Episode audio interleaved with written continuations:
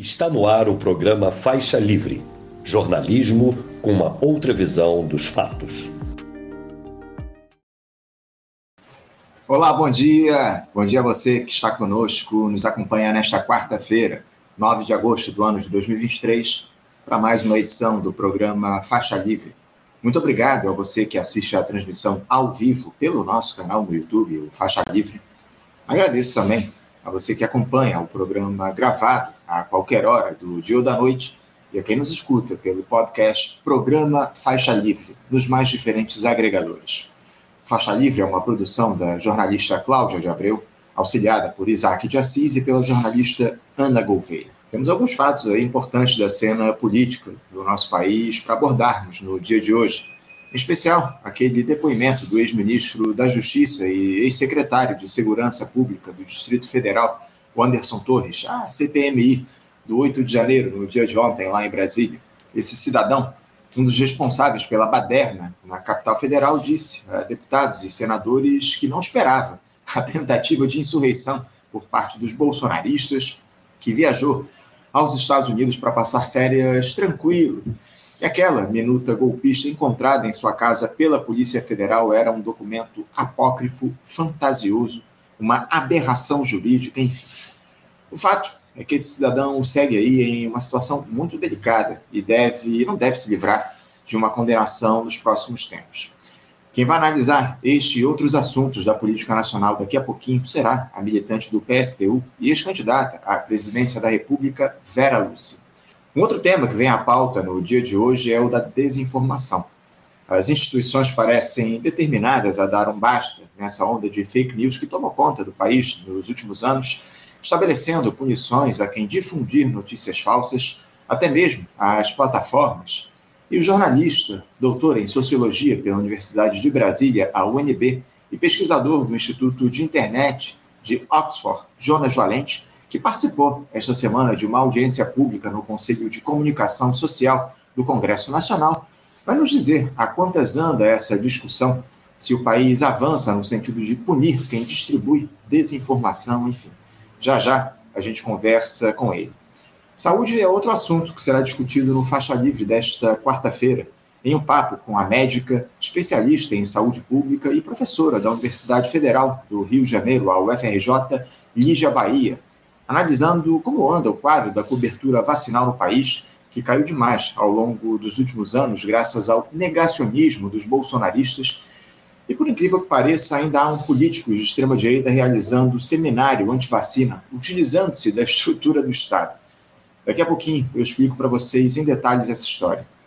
A Lígia também vai analisar essa polêmica sanção da lei, de uma lei, na verdade, por parte do presidente Lula, que autoriza a polêmica ozonioterapia ela que foi defendida pelo bolsonarismo durante a pandemia. Vamos entender os motivos que levaram o petista a autorizar esse tipo de tratamento aqui no país. Finalizando a edição de hoje, eu vou bater um papo com o professor na Faculdade de Direito da Universidade Federal da Bahia, coordenador do programa Direito e Relações Raciais e pesquisador de Segurança Pública, Relações Raciais e Democracia, Samuel Vida, explicando os motivos que levaram a pelo menos 31 mortes pela polícia da Bahia desde o fim do mês de julho, um verdadeiro morticínio que teve como principais alvos pessoas pretas e pobres. Algo inacreditável, mas que o Samuel vai tentar explicar a origem de toda essa violência policial no Estado, que é governado pelo Partido dos Trabalhadores. Revista imperdível para fechar o programa de hoje, que, como vocês podem ver, está, como sempre, imperdível.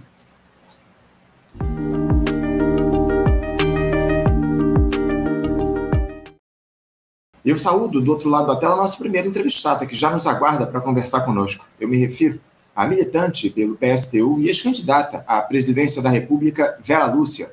Vera Lúcia, bom dia. Bom dia, Anderson. Bom dia aos ouvintes e internautas da, da, do programa Censura Livre. É um prazer imenso voltar aqui e conversar com vocês. Nós aqui no Faixa Livre que agradecemos, Vera, a sua participação com a gente no programa. Muito obrigado por você dialogar com a gente mais uma vez na edição de hoje. E Vera, o Brasil vai seguindo aí nessa trajetória, onde o presidente Lula dá uma no cravo e outra na ferradura. Essa que é a verdade. Ao mesmo tempo em que há uma tímida recuperação da atividade econômica no país, com medidas paliativas para distribuir renda, volta-se àquele receituário de se ampliar as alianças por governabilidade, esticando a corda até o limite à extrema-direita. Partidos que apoiaram o Jair Bolsonaro, inclusive nas eleições do ano passado, Vera, vão ocupar espaço nesse governo e a preocupação é justamente sobre a cessão cada vez maior de espaços para os neoliberais no país. Vera, eh, você teme que esses acordos que têm sido construídos nos últimos tempos levem a um ponto de não retorno para a esquerda? Ainda há espaço para se avançar em uma lógica progressista, sem que haja ou sem que não haja conflitos com a alta burguesia?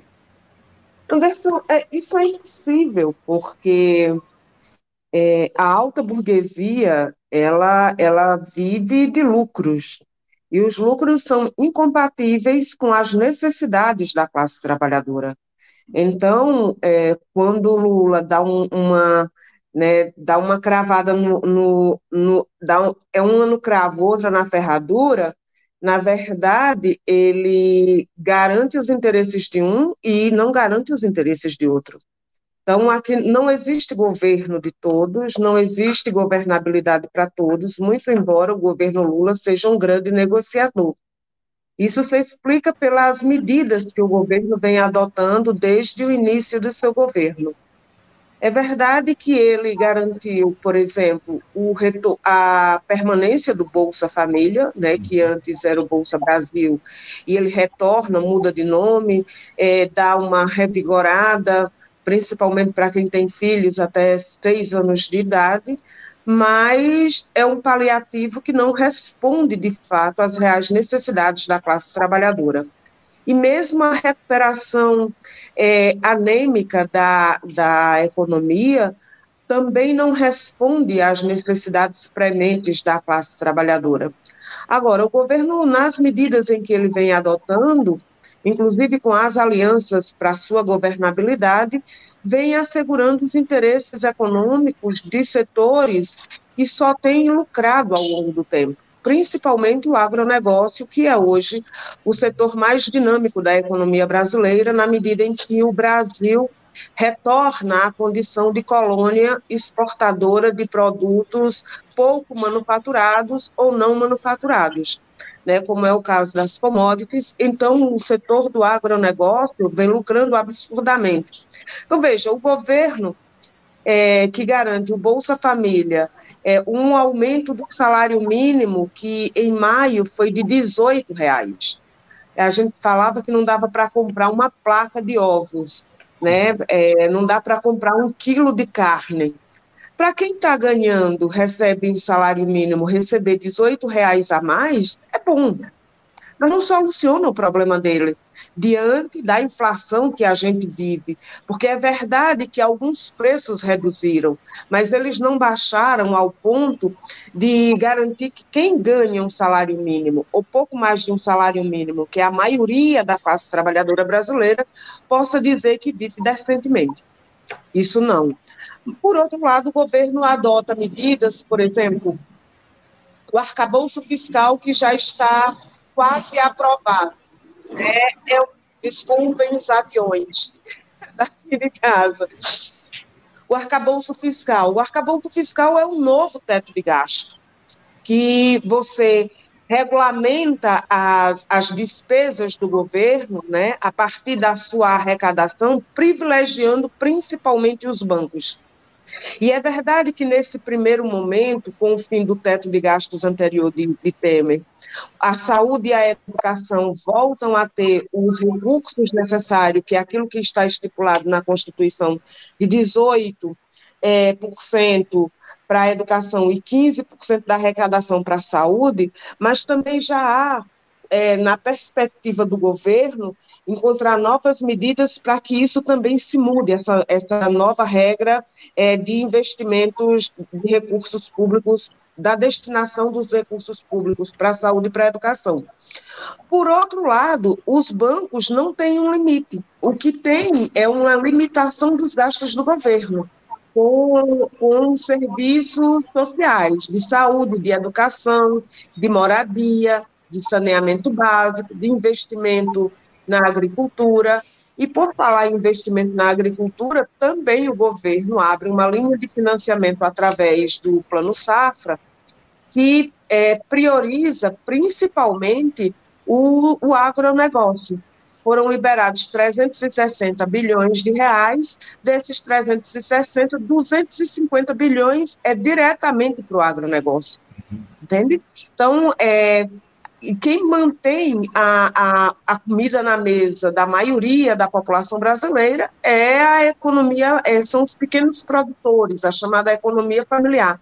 Esses tiver, vão ter um, um, um financiamento muito, muito, muito pequeno, insuficiente para garantir comida na mesa para todo mundo. E esse mesmo governo é, tem uma proposta de reforma tributária que também isenta grandes empresas, garante financiamento, linhas de financiamento, linha de isenção, enquanto que a classe trabalhadora volta a pagar é, juros novamente, tributação, é, impostos muito caros. Ou seja, a classe trabalhadora vai continuar pagando impostos. E veja, nós já temos uma burguesia e grandes empresários que não pagam impostos no Brasil. Porque, veja, a o agronegócio brasileiro, que recebeu de presente do governo Lula 250 bilhões de reais através do Plano Safra, é o mesmo agronegócio que no ano, no ano inteiro de 2019, é, de toda a exportação que fez e que lucrou bilhões em dólares, pagou apenas durante todo o ano 16 mil reais em impostos para o Brasil. Ou seja, é isso, é uma coisa de, de pai, nem é de pai para filho, sabe? É uma coisa de doação de toda a arrecadação que é feita de toda a sociedade e que vai diretamente para os bolsos e para os cofres dos grandes empresários brasileiros. Essa é a lógica do governo Lula. Então, é veja, é, não dá para dizer que esse governo, aos seus oito meses, ah, e, e sem falar do, do, do, do, tem o arcabouço fiscal, tem a reforma tributária, e junto com isso tem, tem a, a o marco temporal, que o isso. governo fez toda uma aliança, por exemplo, com o Centrão, com a direita, e a reforma tributária tem um aval desde a esquerda, desde a esquerda, o pessoal apenas é, se limitou a se, a, a se abster, mas vai desde o, o, os apoiadores de Bolsonaro. Somente Bolsonaro criticou para fazer demarcação política, né, para dizer que ele é oposição de fato ao governo. Mas a bancada do PL, ligada a Bolsonaro e todos os bolsonaristas, mais o Centrão, que agora vai integrar o governo Lula, todos eles votaram nessa reforma tributária. E também no arcabouço fiscal tem apoio de setores do, da, da ultradireita também. Então, veja, é. E aí, ainda tem setores da esquerda, como eu vi, por exemplo, o PSOL, através da resistência, de uma, uma entrevista, eles disseram que a população deve ficar para que é, a, a, a reforma tributária seja aprovada porque ela é, não é uma, uma reforma tributária perfeita, mas ela é uma reforma tributária pior do que a existente. Ora, se você tem um projeto de, de reforma tributária que vai, que vai regrar a tributação no Brasil, que tem o apoio da ultradireita, do centrão e da esquerda, e você chama a classe trabalhadora para apoiar, né, e, e, tem os grandes empresários apoiando, contra quem a classe trabalhadora vai à rua para lutar? Isso, é isso. Não, estava claro, Vera. Vera, desculpa até te interromper, porque estava claro para a gente que essa seria uma gestão de redução de danos, né? uma gestão de ampla e amplíssima e cada vez maior aliança aqui no nosso país, liderada pelo presidente Lula, para tentar isolar o Jair Bolsonaro. Você falou a respeito do salário mínimo, que no mês de abril chegou a R$ 1.320. De acordo com dados aí do DIEESE, né, o salário mínimo no país ele deveria estar hoje na casa dos R$ 6.676,11 para atender as demandas da população brasileira. Hoje o salário mínimo é cinco vezes menor que esse valor, R$ 1.320. Enfim, a situação é muito grave e, ao que parece, a gente não vê uma luz no fim do túnel para avançar no sentido de atendimento às demandas da classe trabalhadora. As limitações dessa gestão Lula são enormes, são imensas. A retórica da alta burguesia continua sendo atendida. É o que está claro para a gente. Agora, eu queria mudar um pouquinho de assunto, Vera, para falar também sobre os crimes cometidos pela extrema-direita ao longo dos últimos anos aqui no país. Porque a gente teve ontem o depoimento do ex-ministro da Justiça e ex-secretário de Segurança Pública do Distrito Federal, o Anderson Torres, a CPMI do 8 de janeiro. Ele que é um dos principais responsáveis por aquela tentativa de intentona e ainda teve a cara de pau de dizer a deputados e senadores, Vera, que aquela minuta golpista encontrada pela Polícia Federal durante uma operação na casa dele é fantasiosa e uma aberração jurídica. Ele afirmou também que esse documento era apócrifo, sem data e, por um descuido, não fora descartado. Uma série de documentos analisados pela Comissão Parlamentar Mista de Inquérito, Vera, incluindo e-mails tem evidenciado ou colocado sob suspeita figuras que até hoje ocupam cargos na institucionalidade. É o caso do atual Procurador-Geral da República, Augusto Aras, que teve agendas privadas à noite com o ex-presidente Jair Bolsonaro, conforme registrado em mensagens eletrônicas. Vera, não é de hoje que a República parece estar absolutamente comprometida com o ataque aos direitos básicos da classe trabalhadora e a usurpação do Estado brasileiro nas mais diversas formas. Onde é que está o problema, Vera? É o modo de representação, da escolha das figuras que vão comandar o país? Por que, é que os representantes em cargos eletivos não têm interesse, o interesse público como objetivo principal?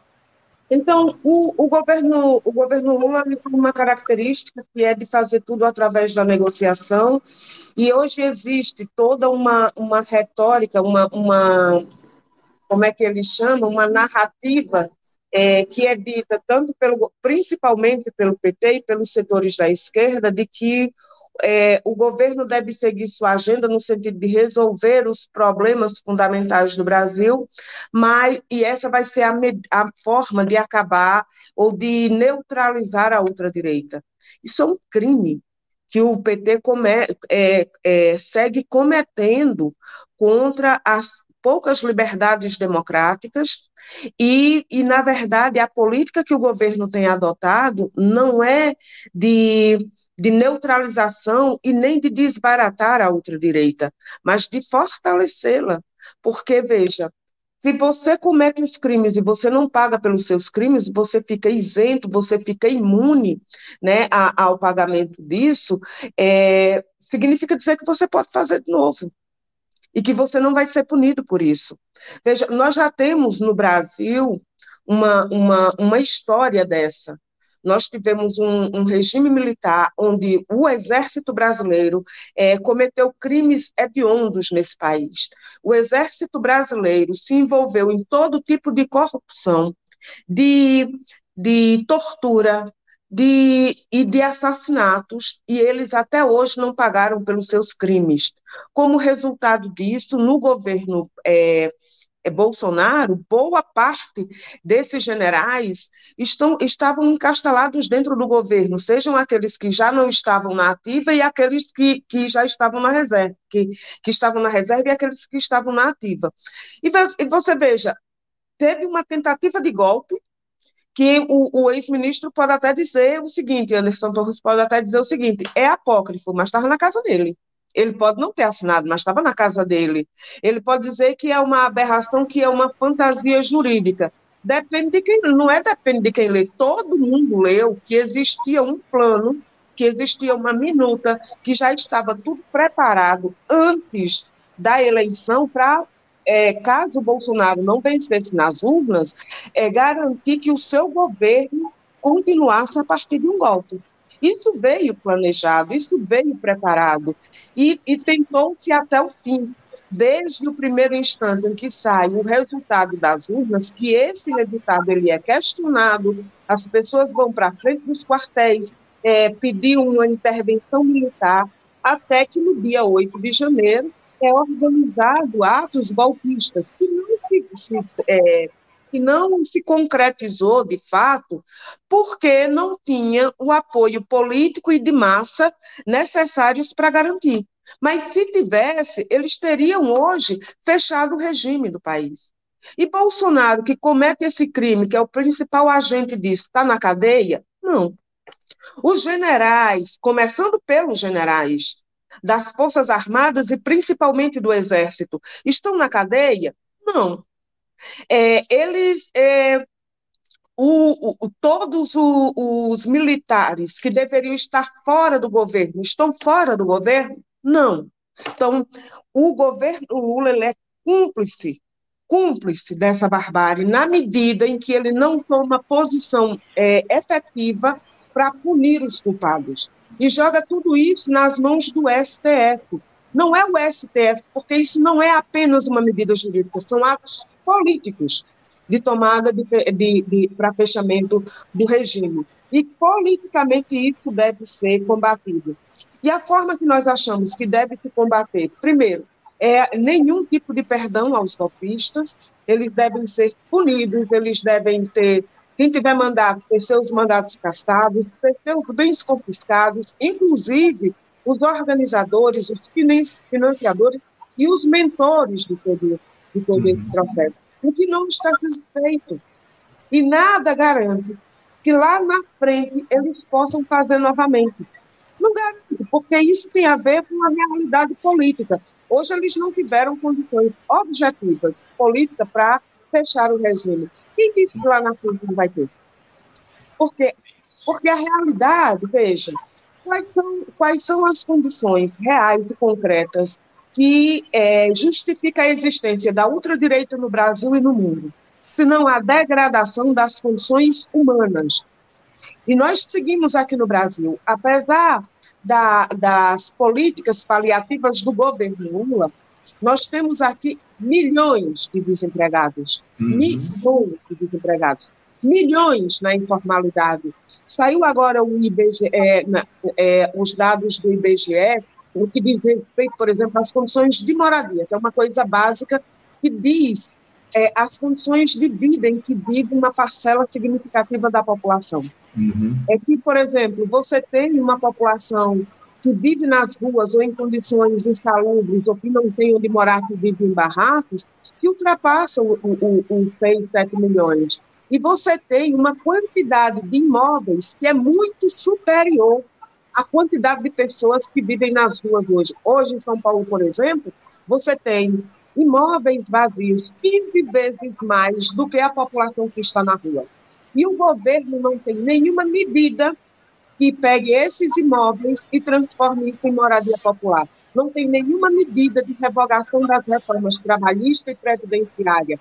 E, por exemplo, as pessoas, os trabalhadores hoje, como eu ontem fui aqui na Campala, numa ocupação, e, um, e uns trabalhadores de uma indústria metalúrgica estão fazendo vaquinha para um outro trabalhador metalúrgico que trabalha nessa mesma empresa, então, ele é trabalhador intermitente, então ele só trabalha quando tem, aparece aquele determinado serviço. Isso hoje é legal, garantido pela legislação trabalhista brasileira, depois das reformas que foram feitas.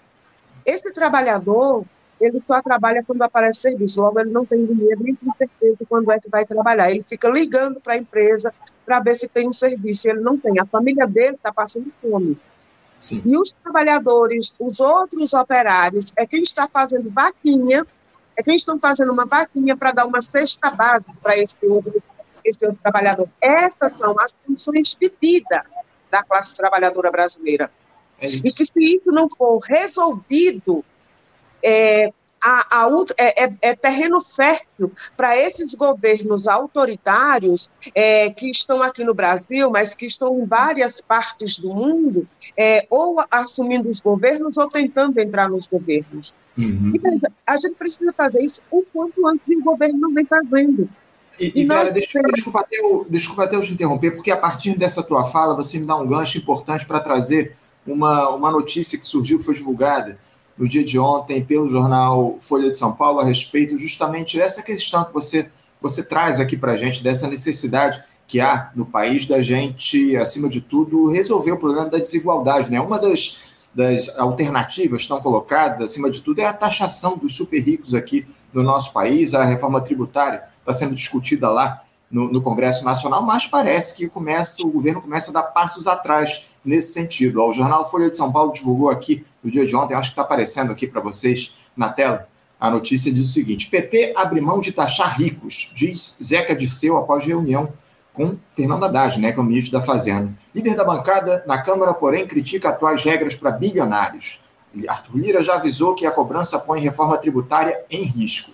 Aí a matéria diz aqui, ó, o líder do PT na Câmara, Zeca, Zeca Dirceu, afirmou nesta terça-feira, após encontro com parlamentares do partido com o ministro Fernando Haddad, que a legenda no Congresso abre mão de elevar a carga tributária sobre os milionários, flexibilizando uma bandeira histórica da sigla. Segundo ele, no entanto, a bancada discorda de manter as regras atuais para os bilionários. Aí diz aqui o Zeca Dirceu, o Zeca Dirceu, abre aspas, a gente até abre mão de taxar os ricos. A bancada diz que abre mão até de taxar os milionários. O que não dá é um país como o Brasil, com tanta desigualdade, continuar sem taxar nem sequer os bilionários. Acho que isso tem sintonia com o que pensa o governo, fecha aspas, afirmou Zeca Dirceu após o encontro na sede da pasta. É, o, o, o, Vera, ou seja, ao parece essa reforma tributária, ao tudo indica, vai por água abaixo, né? Pelo que parece, a taxação aí dos super ricos não vai se dar ao longo do, do próximo período, pelo, pelos discursos aí do próprio líder do PT na Câmara, não? Olha só, é, Veja, se você tem uma reforma tributária apoiada pela Fiesp, que é a Federação das Indústrias do Estado de São Paulo, a FEBRABAN, que é a Federação dos Bancos e o agronegócio e as mineradoras, consequentemente, essa reforma tributária não vai é, é, tirar dos bilionários e dos milionários, porque os trabalhadores, até os miseráveis que estão desempregados nesse país, pagam imposto, uhum. né? Agora, é, é, não vão pagar. E vão pagar um, um, valor irrisório comparado àquilo que vai ser escolado das costas da classe trabalhadora. Porque estabelece é, regimes que são específicos para bancos, né? para as construtoras, os planos de saúde, para hotéis, essas coisas todas, né? Vai reduzir impostos. Repare, você vai reduzir os impostos da, da isenção de saúde e educação privadas. Quer dizer, você pode explorar através da saúde e da educação, através do serviço privado de saúde e educação, e você vai ter isenção disso.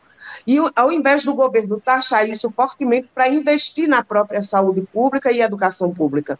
Não vai fazer. Na verdade, vai tirar dinheiro que é do Estado brasileiro, dinheiro que é de toda a sociedade, e vai isentar e garantir que as instituições de ensino é, sejam isentas, inclusive através do ProUni. Ou seja, enquanto a educação pública, a saúde pública vai seguir sendo degradada e as pessoas morrendo morrendo. Aliás, por falar em morte, a gente falando nessas coisas todas, tem um outro problema, que é o outro viés, que sustenta esses governos. E esse tipo de, de governo que aparece da ultradireita, que são ultraliberais, mas que são tão liberais, são liberais também do mesmo jeito que a, a direita progressista e democrática.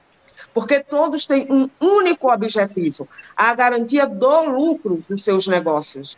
E o governo brasileiro vem atuando no sentido de garantir os interesses desses, que esses lucros e esses que vivem do lucro sejam assegurados, porque a sua reforma tributária, como está colocado aqui, também diz isso. E, ao mesmo tempo, quem vive nas, nos bairros é, periféricos da cidade vive uma vida de horror, vive uma vida de medo, vive a vida da fome, da morte e da morte violenta, Veja, teve agora o caso da chacina de aqui de Arujá, na, na Baixada é, Santista aqui de, de, no estado de São Paulo. Mas também teve as batidas aí mesmo no complexo é, da, da, da, Penha. Foi no complexo uhum. da Penha? Foi no complexo da Penha agora, na Vila Cruzeiro, né? Aí no Rio de Janeiro. A mesma coisa ocorre na Bahia. Já foram 19 mortes na Bahia. 31, seja, 31 mortes, Vera, 31. A gente vai tratar desse tema daqui a pouquinho, inclusive, aqui no programa. Pois é, e você veja, e, e, e são feitos, e são mortes com o aval e que tem a mão direta de governos da ultradireita, como é o governo de Tarcísio, como é o governo aí do Rio de Janeiro, e tem também o braço do PT, porque na Bahia o governo é do PT. Uhum. Então, esses assassinatos, essa vida de sofrimento, essa vida de horror, que é daqueles que são mais pobres, ver a polícia derrubar a sua porta, as mães verem seus filhos serem assassinados, uma juventude sem perspectiva de futuro, tem a ver com esse projeto que o governo Lula tem levado a cabo para garantir os interesses econômicos dos grandes capitalistas, inclusive fazendo alianças e tendo dentro do seu próprio governo os setores do Centrão, que até o último instante esteve ao lado e garantiu toda a governabilidade de Bolsonaro, que é genocida, que é corrupto, que tem as mãos sujas em, to em todos os sentidos pelas, pelas mortes de mais de 700 mil pessoas envolvido em corrupção, envolvido em todo tipo de escândalo nesse país. E veja, e ainda tenta dar um golpe. Entende? Ele é, é, aliado com setores que se calou diante do golpismo aqui nesse país, que hoje está dentro do seu governo. E junto com isso, você tem uma esquerda que se cala diante disso, porque o governo Lula é do tipo de governo que é verdade, ele causa ilusões, porque ele é do tipo que se senta com os indígenas, ele conversa com, com aqueles e vai visitar as famílias e, e é, dá condolências, né?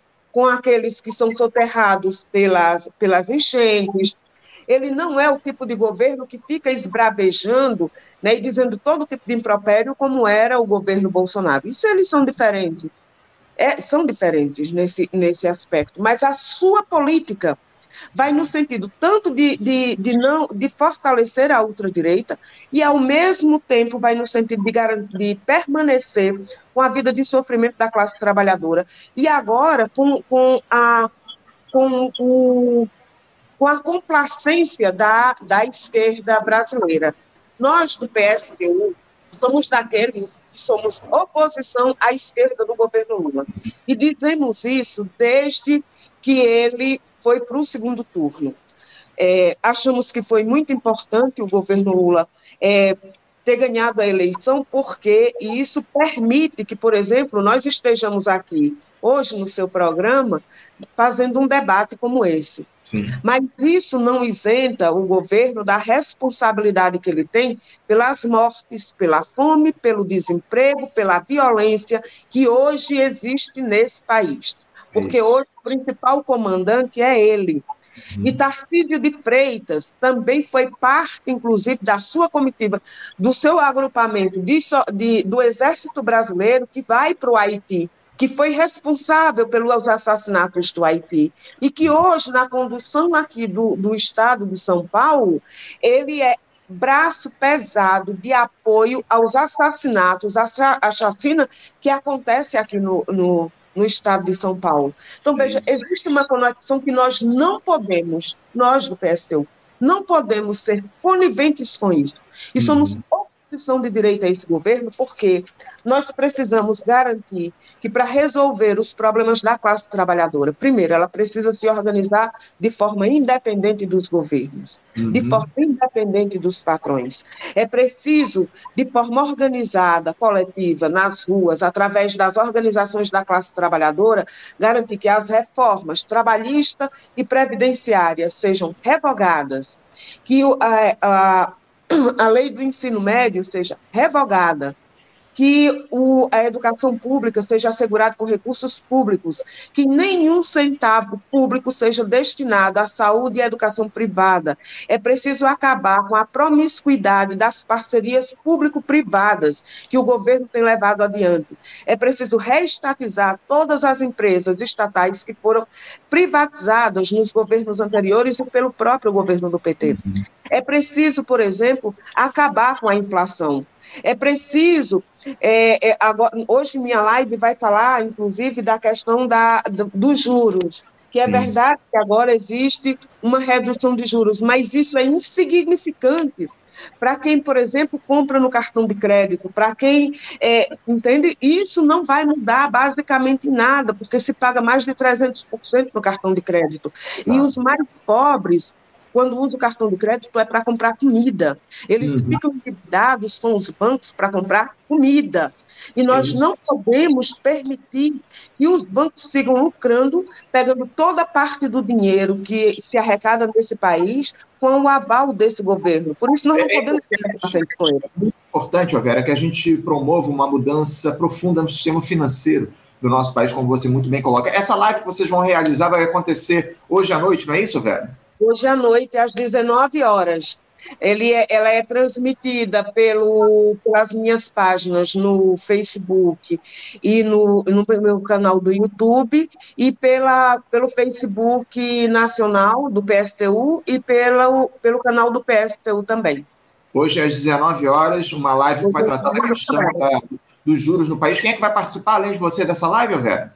Então, quem vai participar, que está confirmado até agora, é Diego Cruz, que é uhum. quem ele ele é o jornalista que cuida desse jornal. Olha, veja, a capa do nosso jornal Opinião Socialista vem tratando exatamente da reforma tributária e os benefícios para os ricos.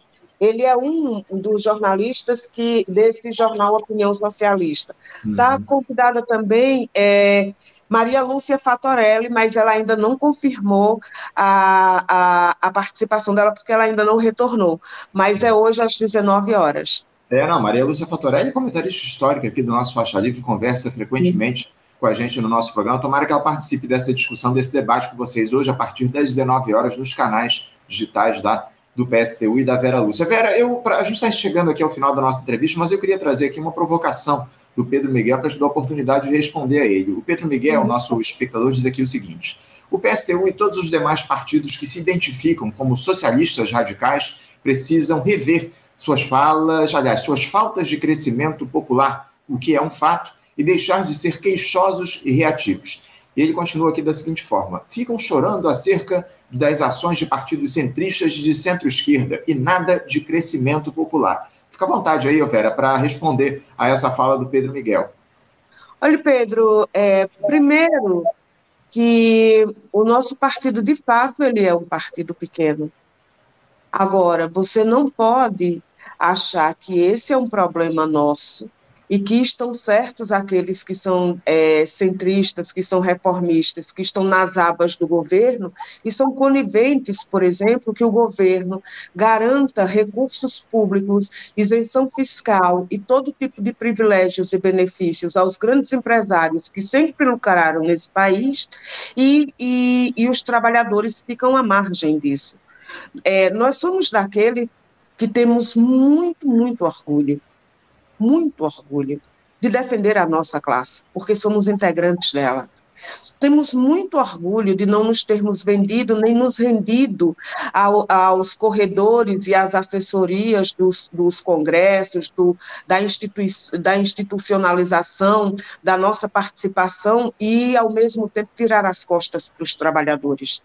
De fato, que nós somos pequenos, Agora, você nos culpa, mas ao mesmo tempo isenta a própria é, justiça burguesa, o próprio parlamento burguês, que, por exemplo, é, impõe a um partido como o nosso, que não faz alianças com a direita, que não faz alianças com o centrão, e que nem vota com o centrão e com a direita em nome da governabilidade, e por conta disso, hoje, vive praticamente na semiclandestinidade. Então, você isenta aqueles, os nossos algozes, enquanto é, criticam a nós. E por que nós somos radicais?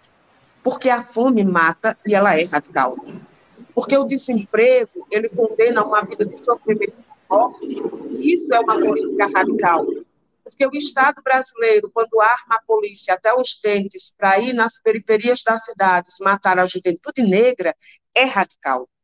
Então, porque o, os bancos, em nome do seu lucro, ele impõe uma vida de sofrimento a toda a classe trabalhadora, enquanto eles vivem numa vida de luxo, e isso é radical. O sistema capitalista ele é radical. Ele impõe que milhões de trabalhadores sejam condenados à morte lenta quando lhe condena ao desemprego. Então, veja, Pedro, é, nós somos do tipo de partido que nós vamos continuar dizendo aos trabalhadores que eles precisam se organizar, que nós, enquanto trabalhadores, precisamos confiar em nós mesmos, que nós não podemos confiar as nossas vidas nas mãos dos nossos inimigos e nem dos nossos falsos aliados e que por isso é muito importante que a classe trabalhadora se organize no seu local de trabalho, no seu local de estudo, no seu local de moradia, que decida coletivamente sobre a como preservar a sua saúde, como exigir emprego, por exemplo, redução da jornada de trabalho sem redução de salário, aumento dos salários, direito à escola pública gratuita e de boa qualidade, o mesmo para a saúde, porque os nossos morrem muitos por falta de assistência.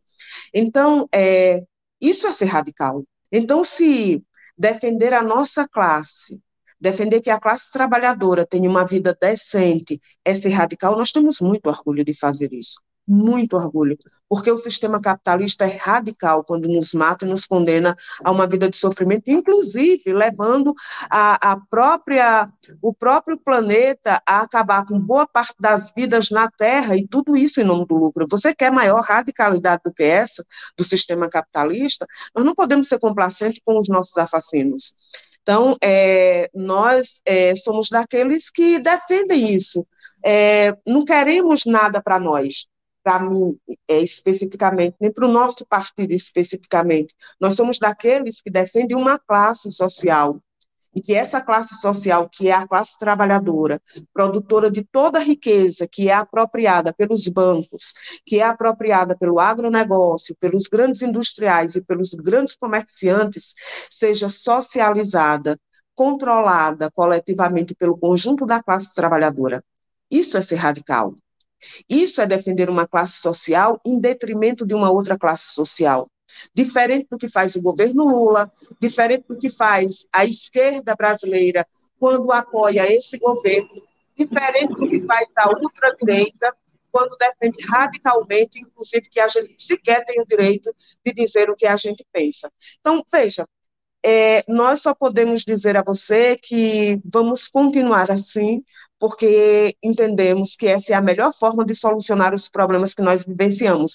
Porque se viver na aba do governo, ser, ser reformista, ser centrista, resolver os problemas da nossa classe, nós não estaríamos falando aqui da fome, da morte, da miséria e da degradação da natureza no Brasil e no mundo. A vida seria outra, porque reformista tem de dar com pau.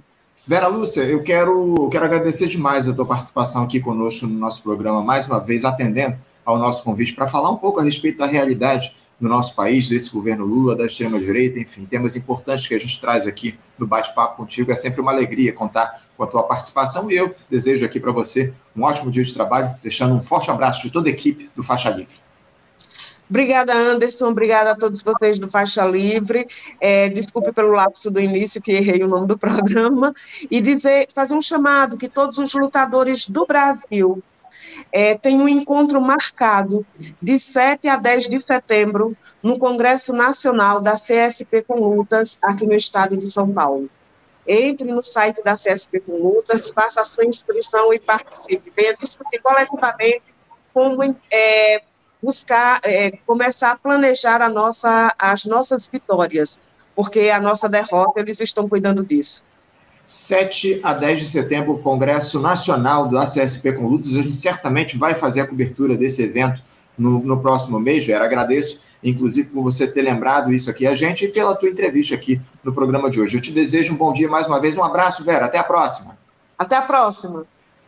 Conversamos aqui com Vera Lúcia. Vera Lúcia, que é militante do PSTU, ex-candidata à presidência da República, fala um pouco sobre a realidade da política aqui do nosso país, enfim, uns papos sempre importantes que a gente bate com a Vera Lúcia com o PSTU aqui no nosso programa. Você, ouvinte do Faixa Livre, pode ajudar a mantê-lo no ar.